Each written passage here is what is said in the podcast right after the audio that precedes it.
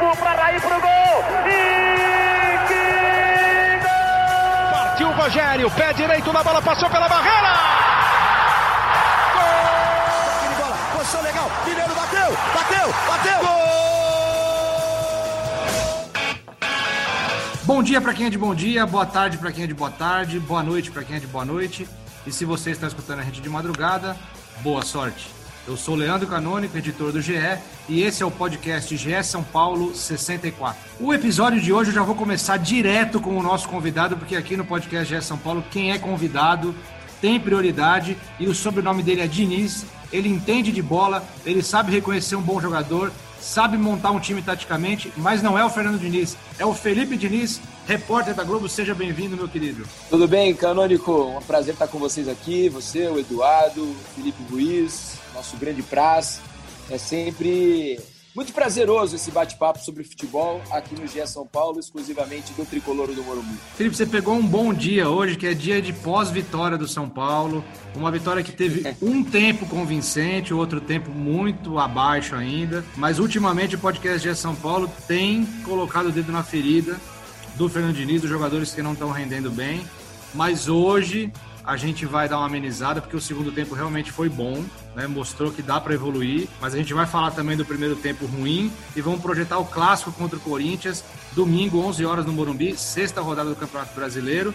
E quem diria, Felipe Ruiz, amigo de Galvão Bueno, que o São Paulo estaria, depois de cinco jogos do Campeonato Brasileiro, com o dobro de pontos do Flamengo. Terceiro colocado São Paulo. Quem diria, né, Leandroca? O Flamengo, que era apontado por todos como grande favorito ao título brasileiro, não começou tão bem. E o São Paulo, que começou oscilante, né? Fez quatro pontos nas três primeiras rodadas, agora engata duas vitórias seguidas e sobe na tabela. Está em terceiro colocado hoje. É, vamos abordar muito aí é, é, o jogo e projetar o clássico, né? Hoje não temos Marcelo Razan, tá de folga, descansando seus olhos azuis e aquele corpo lindo e maravilhoso que Deus deu para ele. Mas nós temos também aqui Eduardo Rodrigues, direto do nosso estúdio avançado de Cotia. Ele com o seu violão pendurado atrás ali, montando um cenário. Já quero saber de você direto, porque a missão de descobrir a escalação por razão de folga é sua também. Então eu quero saber, o Diniz vai mudar o time para o clássico contra o Corinthians? Eu espero que sim, o microfone é teu. Fala Leandroca, obrigado aí ao Felipe Diniz que segundo o, o, Fernando Diniz disse que Felipe Diniz é o nome do filho mais velho dele. Ontem na coletiva abriu com essa informação aí.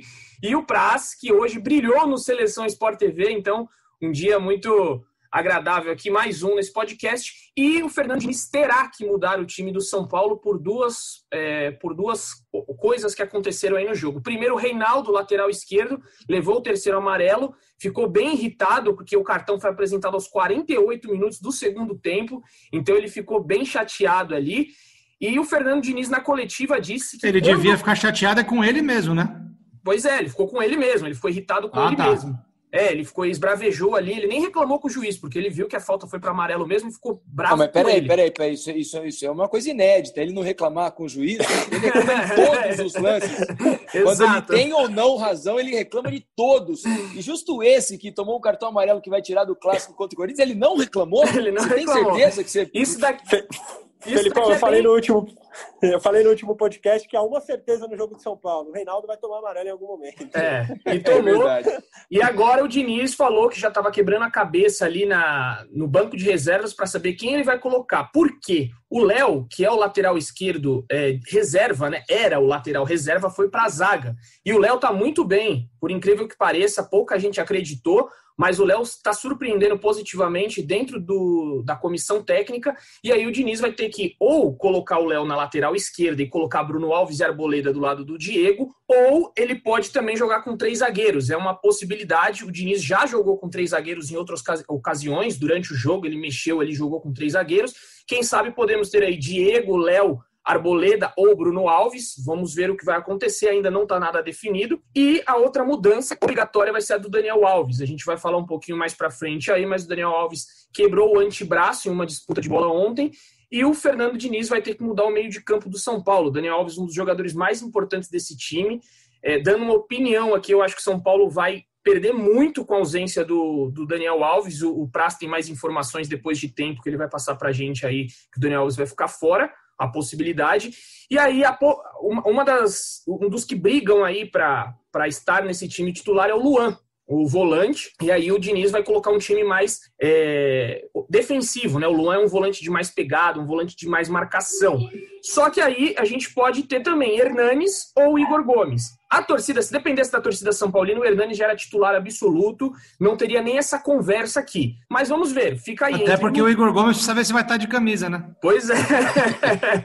é isso. Então tem aí. Luan... Garanto para você que agora ele não esquece mais. Não esquece. Depois do puxão de orelha, não esquece mais. Então temos aí a possibilidade de Luan, Hernanes ou Igor Gomes. A gente vai estar tá aí no GE tentando apurar essa, essas mudanças para trazer tudo em primeira mão. Só para quem não, não teve a oportunidade de ver no GE nesta quinta-feira, e para que não fique parecendo que é uma piada interna, na verdade é uma piada externa que foi bem pública ali.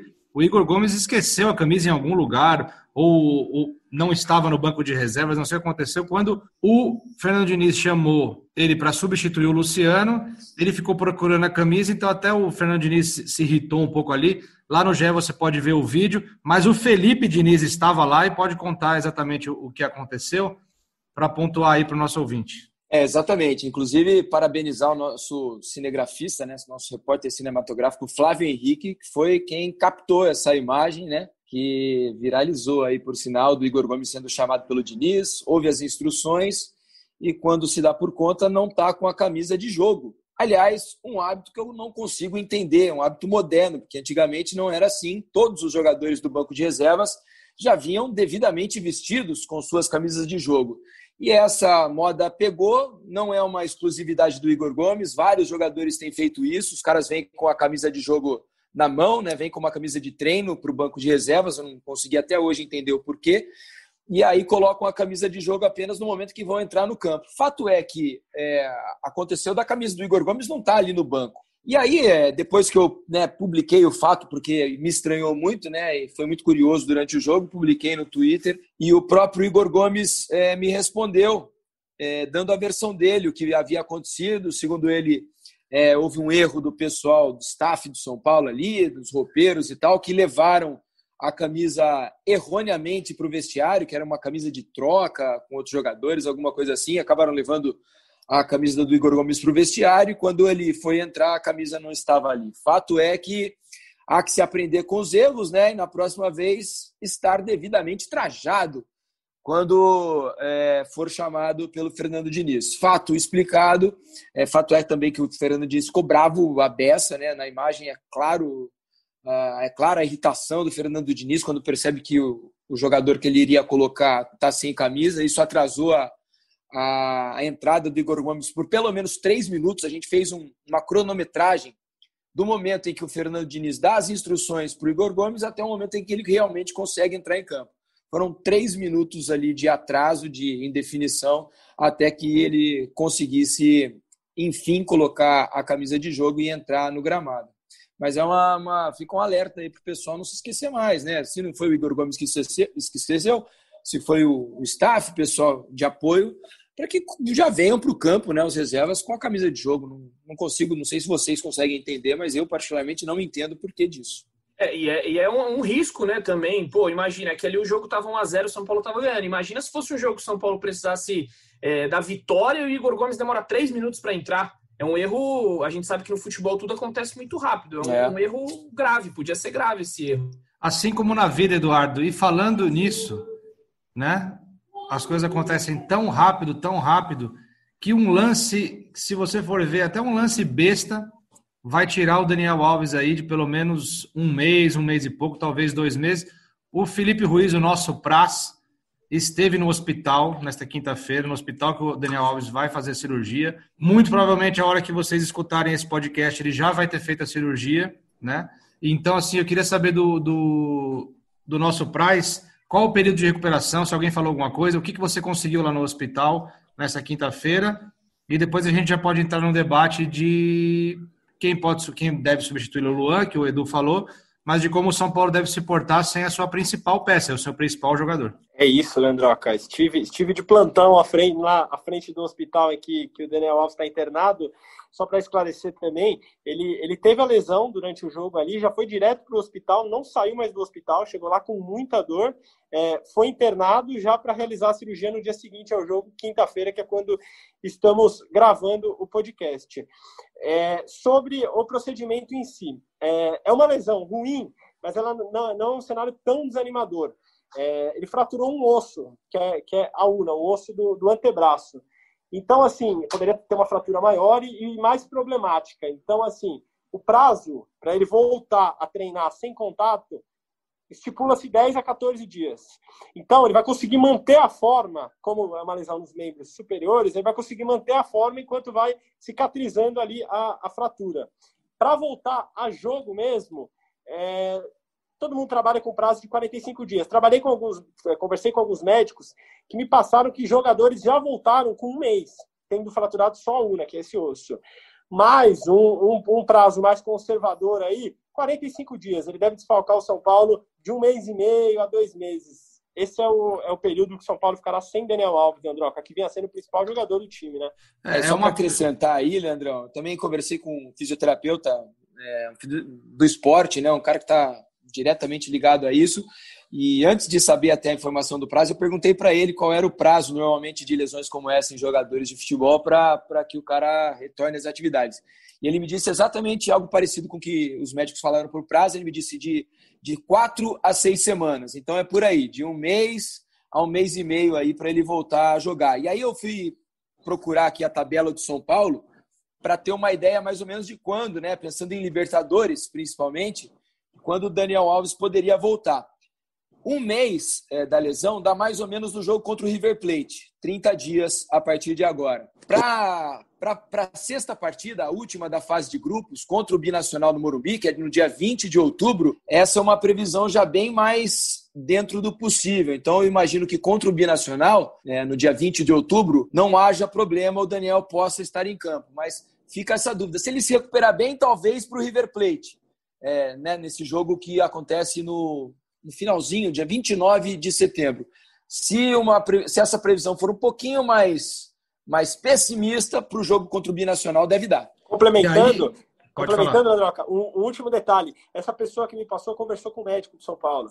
E, e, e, ele falou muito de depender da tabela. Assim, se tiver jogos importantes, se o São Paulo estiver correndo risco de cair na Libertadores, o Daniel pode fazer um sacrifício. Qual o risco que ele correria? De uma queda e ter uma nova lesão ali no lugar. Mas, mas depende muito da tabela. Pode ser que esse prazo encurte um pouco, entende? Entendido.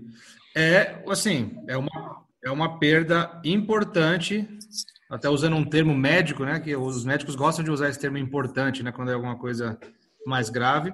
É uma perda importante para o São Paulo e que joga luz sobre uma discussão que a gente tem aqui, que é a do Hernanes.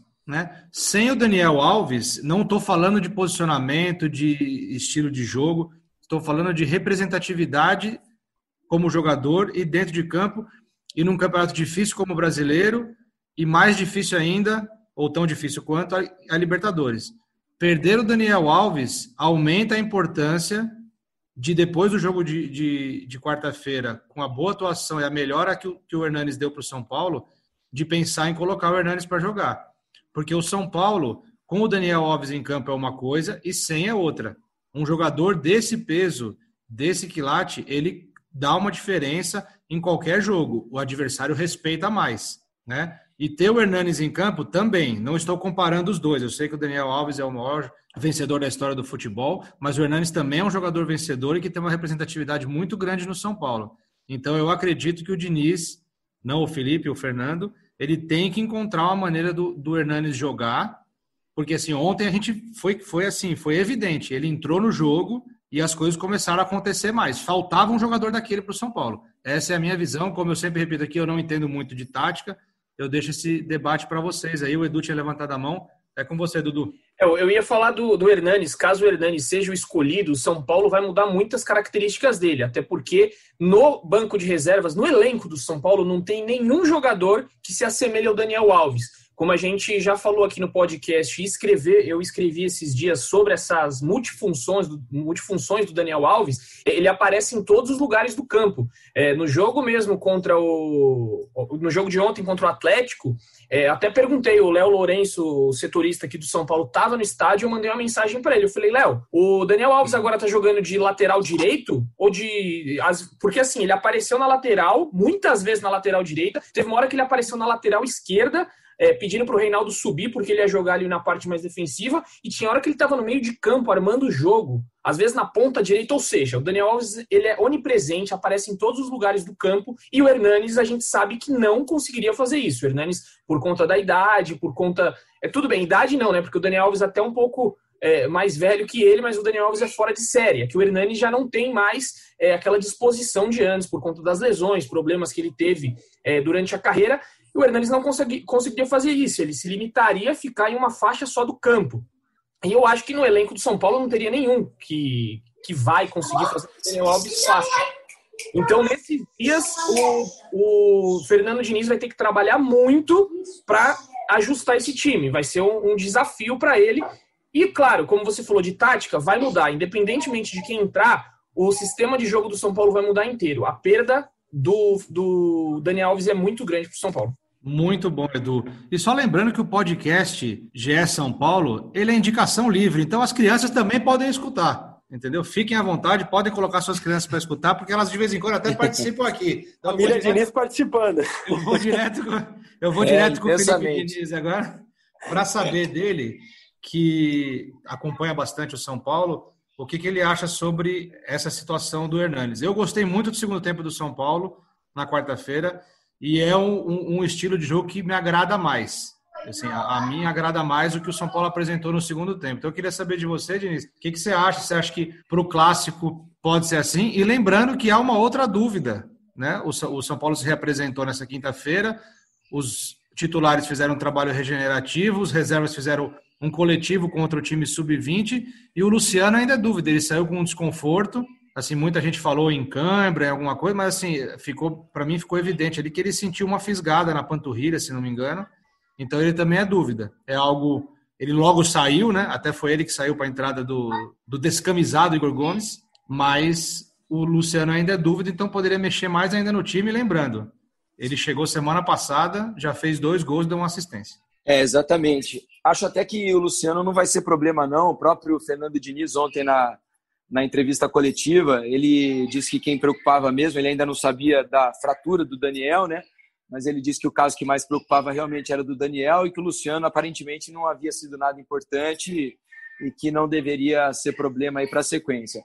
Mas é, de fato, a importância do Daniel Alves é tremenda, né? Porque ele é o cara que se apresenta para o jogo, ele gosta da bola. São poucos os jogadores do São Paulo hoje que gostam da bola, né? E aí o, o a bola está na direita, o Daniel está perto do lateral, do, do Igor Vinícius, para receber. A bola vai na esquerda, o Daniel está lá pertinho para auxiliar, para receber essa bola e fazer a coisa andar. E não tem ninguém realmente com essa característica. O Hernanes, de antigamente, fazia isso, né? Era um cara que fazia uma função muito parecida com essa que o Daniel faz hoje. Talvez hoje o Hernanes não tenha condição física é, de fazê-la, mas é, a importância do Hernanes nesse momento acho que é, fundamental também, porque é um cara que o Fernando Diniz ontem mesmo disse na coletiva que tem muito carinho né, na relação entre os dois, afeto, de conversa, de entendimento, é, nenhum, nenhuma rusga entre eles. É um cara que tem muito cuidado com o Hernanes e quer que o Hernanes volte a jogar bola no nível que sempre jogou. Ontem foi um alento, ele entrou e realmente ajudou bastante. Agora, a, a, dúvida que eu tenho é sobre o primeiro homem ali, né, na, na, na, do meio de campo, né? Ele tem a opção do Luan, se ele quiser um time um pouco mais pegador ali, mas ele tem uma outra opção. Não sei se ele vai querer mexer de uma vez, porque Arboleda e, e Bruno, Bruno Alves têm um certo entrosamento, né? Já estão jogando há bastante tempo juntos. E, e uma possibilidade que eu pensei aqui não sei se o Diniz faria, por talvez ser mudanças, serem mudanças demais, mas de repente colocar o garoto, né, que tem, tem se destacado na zaga, o Diego, ele é volante de origem, de repente para atuar um pouco mais adiantado e manter uma zaga como era até algumas rodadas atrás, né, com o Arboleda e o e o Bruno Alves. E aí o Léo jogando na lateral esquerda normalmente. Talvez seja uma, uma possibilidade também. Ah, depende o Diniz conhecendo bem o jogador ali, para não tornar o time tão mais menos dinâmico assim no meio campo, né? Sim, sim, é uma, é uma opção, Fê. Só para não perder o gancho do, do, do Hernanes, é, estávamos assistindo ao jogo ontem no Morumbi, eu e o, e o, Felipe Diniz, bem, um do lado do outro, ali respeitando o isolamento. E, e a gente falava muito sobre a, a, dificuldade de São Paulo de transição. A saída de bola, que o Diniz continuou pregando, sem chutão, com passes, ela era muito carente, não tinha quem, quem fazia. O Hernanes entrou ele acertou uma virada da esquerda para a direita e uma virada da direita para a esquerda que clareou o jogo de São Paulo. Foram duas chances de gol em viradas do Hernanes. Eu acho que essa, essa reinvenção do São Paulo pode passar um pouco por isso. O Hernanes não vai ser o cara, concordo 100% com vocês, que vai jogar como Daniel Alves. Ele não tem é, vigor mais para isso. Só que você tendo um time mais rápido, o Paulinho entrou bem ontem no jogo também, deu uma movimentação interessante na frente. Você tendo caras mais rápidos que acrescente velocidade ao jogo, o Hernandes pode ser, pode ser o jogador que vai servi-los, que vai acertar uma virada de jogo, que vai acertar o passe mais complicado, que vai clarear o jogo de São Paulo. Enxerga um pouco por aí. Muito bom. Tem uma frase que o, que o Felipe Diniz disse agora que eu, eu vou levar para a vida.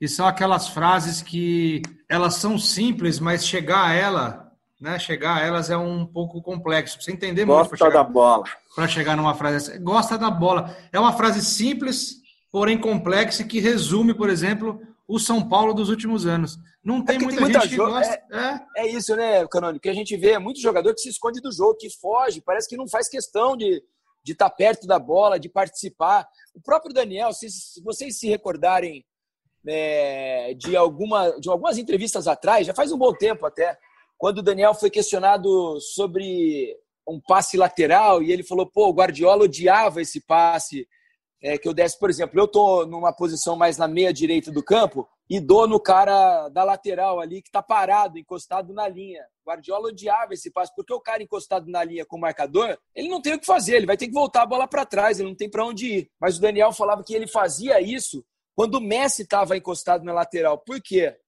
Porque o Messi era um cara que precisava sentir parte do jogo, ele tinha que estar com a bola o tempo inteiro.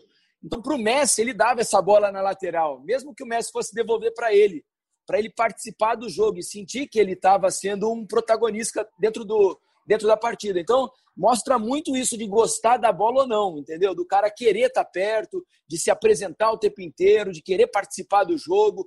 Quando o cara erra uma bola, ele pega, dá dois passos mais curtinhos para acertar de novo, recuperar a confiança e o negócio andar.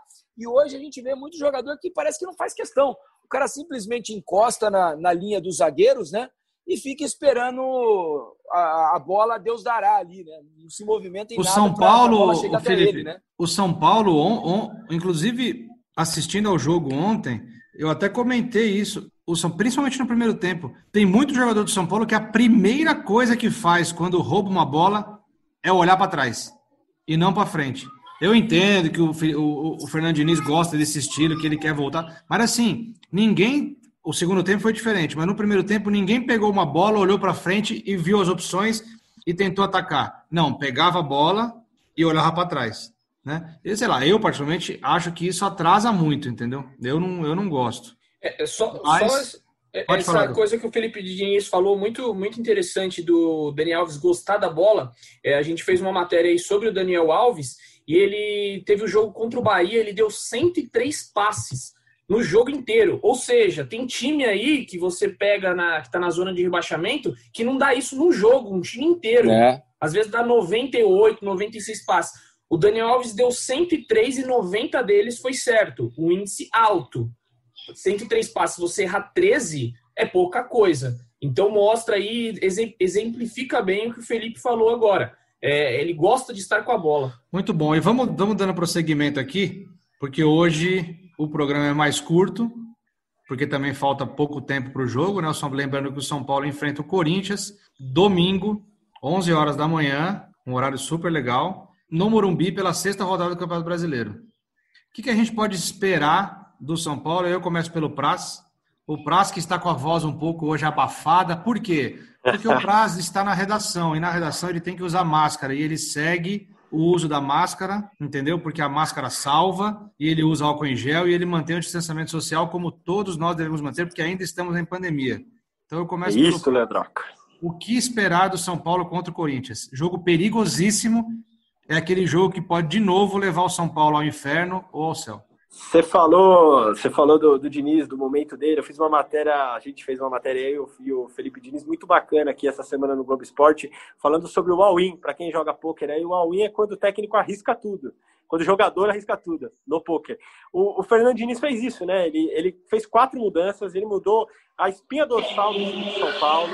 É, colocou um zagueiro jovem, que, que tinha pouquíssimos jogos pelo São Paulo, colocou um zagueiro canhoto que era o pedido dele, ele queria um, um, zagueiro canhoto, não veio, então ele improvisou um lateral esquerdo na, na, na, na função.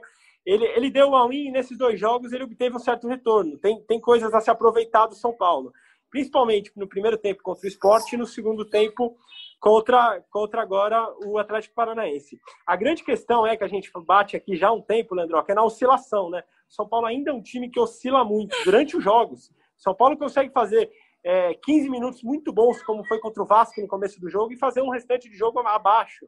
Eu acho que o jogo contra o Corinthians passa muito por isso. O Corinthians é um time grande, e se o São Paulo vacilar, não, não costuma bobear. Times grandes, em jogos grandes, não bobeiam. Então, assim, passa muito pelo São Paulo conseguir manter uma regularidade maior durante os jogos. E outra coisa, me, permita só falar uma coisa antes de passar para o Felipe e depois para o Edu, sobre o que esperar do São Paulo para o Clássico. O Jô, é muita coisa para Léo e, e, e, Diego, Diego Costa ali, entendeu? É. Tem que ter. Eu acho que precisa de um zagueiro mais experiente, precisa de alguém mais experiente ali, porque ele é muita coisa para esses dois, hein? E pro estilo Sobretudo no tá jogo aéreo. Sobretudo no jogo aéreo, né? É, eu acho, eu acho seja o caso de repensar mesmo, você tem um arboleda até alguém. É, último e eu vou causar uma polêmica aqui, desculpa. O quê? O quê? Vou causar uma polêmica aqui. Eu já tenho cinco substituições. Eu já iria com uma substituição certa para o jogo contra o Corinthians a partir dos 30 do segundo tempo, Gonzalo Carneiro. É, tá, tá, tá ganhando espaço com, com o Diniz. Agora você vai, você vai começar a, a defender o Carneiro e não mais o Trellis. Eu gosto É, o último que ele defendeu o Trellis nunca mais entrou. Parabéns aí. Nunca mais. É porque... em time nenhum, hein? Em time nenhum.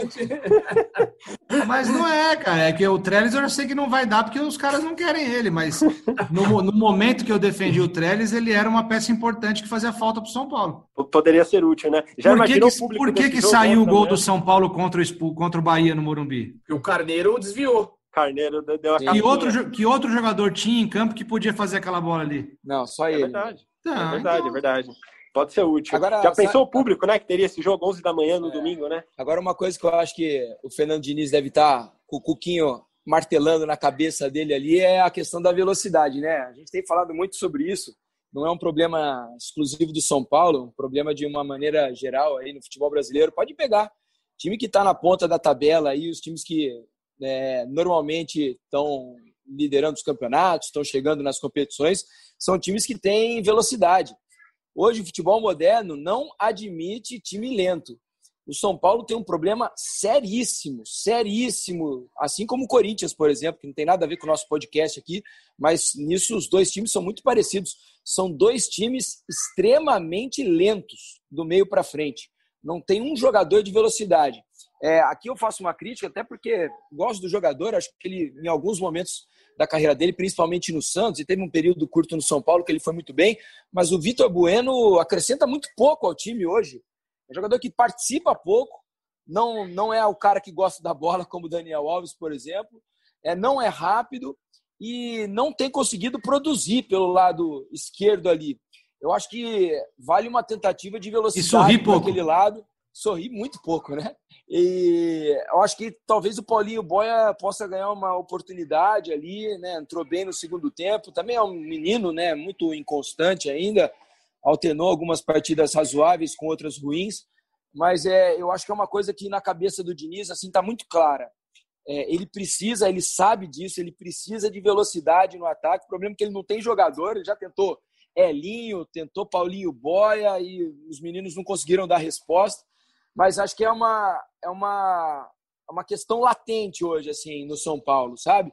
Ele precisa criar meios para ou contratar um jogador de velocidade, ou ter a esperança de que o Rojas, quando voltar, possa ser esse cara, né, que já foi um dia, né, nas mãos do Aguirre, foi o melhor momento até do São Paulo nos últimos tempos aí, talvez, quando o Rojas é, jogava pelo lado direito, o São Paulo tinha bastante velocidade, porque essa é uma questão é, que hoje, assim, olhando para o elenco do São Paulo, me parece muito difícil de ser resolvida, inclusive.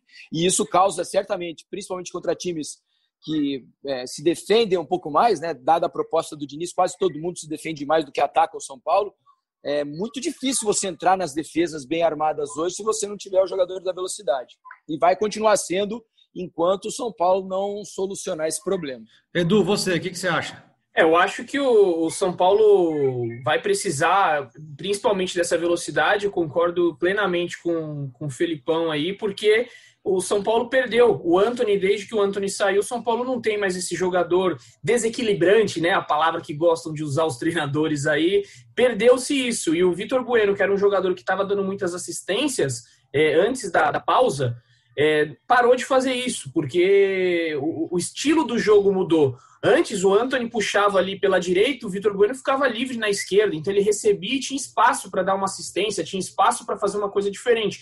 Hoje não tem. Quando a bola chega, os adversários todos já estão ali em cima e ele não tem o que fazer. Ontem ele errou uns passes assim, é, de, de, pequena distância, que não, não deu para entender. Até por isso foi substituído no intervalo. O Diniz percebeu ali que o Vitor Bueno não estava encaixado. Isso já vem de uns, uns dois, três jogos aí. Então o Vitor Bueno realmente é, tem chances de, de cair desse time. O Paulinho Boia, quando entrou, é, fez um salseiro ali, por, por mais que seja ainda inexperiente. A inexperiência dele ficou comprovada contra o Vasco, que ele tentou driblar no meio de campo com a zaga inteira aberta, perdeu e o São Paulo levou o segundo gol. Mas o São Paulo precisa mesmo dessa, dessa mudança. Só relembrando aqui o bolão, né? Que a gente fez. Oi, no Oi, pode falar. Depois eu falo do Não, não, sem te interromper, mas já, já te interrompendo, é, porque além da velocidade, né? Pega do meio para frente no São Paulo. Que jogador que tem o drible? Ah, não tem, não tem. Não nenhum. Tem. Nenhum não jogador dribla. A gente fala que são aqueles, aqueles, jogadores durão, né? Se você pega o Luciano, o Pablo é. e o Vitor Bueno, nenhum tem o, o gingado. E aí fica difícil, é, realmente. E aí, só para falar do bolão aqui, a, a, complementando, você falou três pontos, Leandroca, então você já está fadado ao fracasso para a próxima rodada, a não ser que o São Paulo perca. O meu ainda eu estou vivo, eu falei quatro pontos, então acho que o São Paulo empata com o Corinthians. Esse é meu resultado, um a um. Já vou falar aqui. Travou, hein? Tá. tá um a um, um a um. Luciano, de novo. Muito bom, pessoal. Acho que empata também, tô com o Edu. Deixa só comentar um negocinho do Anthony. Perguntei sobre isso pro, pro Diniz na coletiva, né? E ele foi muito, muito direto, muito objetivo. Falou que o Anthony era o melhor jogador de um contra um do elenco dele. E com a saída do Anthony, ele pensava outras formas de atacar, como com os laterais chegando mais à linha de fundo. Fato é que a gente não vê tanto isso, né? A gente, eu pelo menos acho que os laterais poderiam chegar mais. Acho que o Igor Vinícius na direita precisa de alguém de velocidade que auxilie. Diga. E outra, é, no primeiro tempo ruim do São Paulo de ontem, a gente até comentava isso lá no Morumbi, o único lance de profundidade do São Paulo no primeiro tempo, do jogador se projetar a linha dos zagueiros e receber um passe na frente, foi do próprio Igor Vinícius, do lado esquerdo. Na ponta campo. esquerda. É na ponta esquerda, que ele vai e faz um cruzamento para trás de esquerda e, o, se não me engano, o Luciano não consegue acertar o chute. Foi o único momento no primeiro tempo em que o São Paulo encontrou uma jogada de profundidade, exatamente com o Igor Vinícius. Por isso até que eu imaginei, em algum momento, que o Diniz pudesse testar pelo lado direito do campo, principalmente, colocar, o, de repente, o Juan Fran na lateral e o Igor Vinícius mais adiantado, porque é rápido, consegue fazer algumas coisas que os atacantes não conseguem. Muito bom, Felipe. Olha, observação importante dessa chegada do Igor Vinícius no jogo de quinta de quarta-feira. Foi realmente a única chegada mais profunda do São Paulo no primeiro tempo. E lembrando que o segundo tempo foi ok, foi, foi uma grande evolução. São Paulo está em terceiro lugar no Campeonato Brasileiro com 10 pontos. São cinco jogos até agora, porque o São Paulo teve o jogo antecipado da 11 rodada. Ainda falta um jogo atrasado contra o Goiás, que foi adiado na estreia, mas ainda não tem data. E a gente agora começa toda a preparação no GE. Fique à vontade lá, clique à vontade no GE, barra São Paulo né, ge.globo São Paulo, para saber tudo que Eduardo Rodrigues, Leonardo Lourenço, Marcelo Razan e Felipe Ruiz vão colocar lá para vocês, porque domingo tem clássico, domingo tem majestoso no Morumbi, às 11 horas. E antes da gente se despedir do nosso convidado e do Praz, o Edu quer falar alguma coisinha, porque ele me mandou uma mensagem e falou assim, cara, prepara para mim que eu tenho bastidores. Eu falei, tá bom, manda bala, Edu, é com você. Vamos lá, é, o, que eu, o que eu tenho para falar aqui, para encerrar minha participação, é, que a gente noticiou aí no, no GE esses tempos atrás que o Diniz ia ser avaliado, os cinco jogos do Diniz teria, passaria por uma avaliação. E aí vai chegar esses cinco jogos agora contra o Corinthians na sexta rodada, porque na primeira a gente vai lembrar que não é, enfrentou o Goiás. Já chegou, né, Edu? Já chegou. O de ontem foi o quinto. Paranaense, foi o quinto, é. É, vai chegar no sexto agora, desculpa. Mas nesses cinco jogos, a, o Diniz foi avaliado pela diretoria do São Paulo e a, o respaldo que ele tem é muito positivo. Por que é positivo? É, porque depois de todo mundo criticar ele tirar Bruno Alves e Arboleda, todo mundo achar que foi uma grande loucura dele, ele mostrou que Diego e Léo era sim uma zaga treinada e que poderia dar conta do recado. É, no, no, jogo anterior, no jogo que o. No, no, treino, na verdade, que o Diniz decidiu em trocar Diego e Léo, o presidente Carlos Augusto de Barros e Silva estava no CT da Barra Funda, ali no gramado, assistiu ao treino e gostou muito do que viu. Então, quando o Diniz falou que ia trocar a zaga, o Leco deu respaldo, gostou do que viu. Então, teve essa, essa troca aí. Não foi assim, o Diniz foi lá e decidiu. Não, o, o Leco assistiu ao treino e, e, gostou do que viu. Outra coisa muito acertada é, que acha, a diretoria achou, foi o, a vinda do Luciano, que foi um pedido do Fernando Diniz. É, acreditam que o Luciano é um jogador que vestiu a camisa do São Paulo e, e, não precisou de adaptação nenhuma. Ele vestiu, foi para o jogo, fez gol, já deu assistência, então é um outro acerto. E por fim, essa recuperação do Hernanes, eles também colocam muito na conta do Diniz, porque foi o Diniz que conversou ontem, o Diniz até falou, né? Ó, oh, tive uma conversa definitiva com o Hernanes e depois dessa conversa, a gente alinhou muitas coisas que vocês, ele quis ali jogar para a imprensa e falar: vocês não sabem muitas coisas que acontecem aqui, mas o Hernanes tem questões particulares. Então a gente conversou muito e o Hernanes está sendo recuperado. Ou seja, também acreditam muito essa recuperação do Hernanes aos poucos é, nessa, nessa retomada do Hernanes. Então, o Diniz tem uma avaliação muito positiva do seu trabalho hoje. A diretoria não pensa em demissão, como o André Hernan já vem falando aqui, o Marcelo Razan já falou no nosso podcast. E, e assim, ele chega respaldado para o clássico, chega bem o Fernando Diniz. Então, foram duas semanas aí de muita pressão que o Diniz conseguiu se sair bem. E também acredito que os resultados vieram com um pouquinho de futebol melhor. Não adianta nada, né? Pede o jogo domingo, pressão de novo, né, filho? Ah, a pressão no São Paulo é interminável. É. Né? A pressão, a gente vê as faixas lá de protesto nem saíram do Morumbi, continuam lá, é, porque a pressão é interminável. O São Paulo não tem jeito. Precisa ganhar títulos, precisa ganhar jogos atrás de jogos para retomar confiança, senão não, não vai ter jeito. Dudu, obrigado. Comporte-se na minha, na minha ausência, na minha folga. Eu só volto segunda-feira. Muito obrigado, não me incomode. E bom trabalho para você. Valeu, valeu, Leandroca. Um abraço aí ao Praza, ao Felipe Diniz, que topou participar aqui. Sempre bem-vindo, volte sempre. E um abraço a todos os ouvintes aí maravilhosos que sempre comentam nas redes sociais. Hoje eu não puxei o saco de Leandro Canônico, tá vendo, gente? Mentira, eu vou puxar porque ontem eu vi este homem. Consegui ali na redação, a gente foi rapidamente, viu com distanciamento, sempre com álcool em gel, com máscara. Nos vimos, foi muito bom ver Leandro Canônico. Um beijo a todos. Muito bom, Dudu. Praz, muito obrigado. Ótimo trabalho Sim. hoje aí na, na busca de informações pelo Daniel Alves. Sempre e... uma satisfação, né, Droca? Obrigado. Parabéns por, parabéns por existir, cara. Obrigado. A existência é muito mais legal compartilhada é, contigo. Obrigado. E para fechar da minha parte, eu vou, vou jogar para o nosso convidado.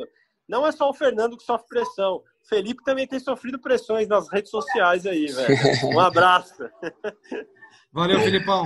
Valeu, valeu, Canônico. Sempre um prazer. O pessoal me xingou muito nas duas últimas semanas, principalmente nas redes sociais. O pessoal tem se confundido aí. Eu sou o Felipe Diniz, o Fernando é outro, apesar dele ter um filho, o Felipe Diniz também.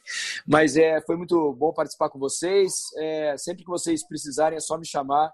Adoro os podcasts aqui do GE e é sempre muito divertido e prazeroso é, fazer parte um pouquinho desse projeto.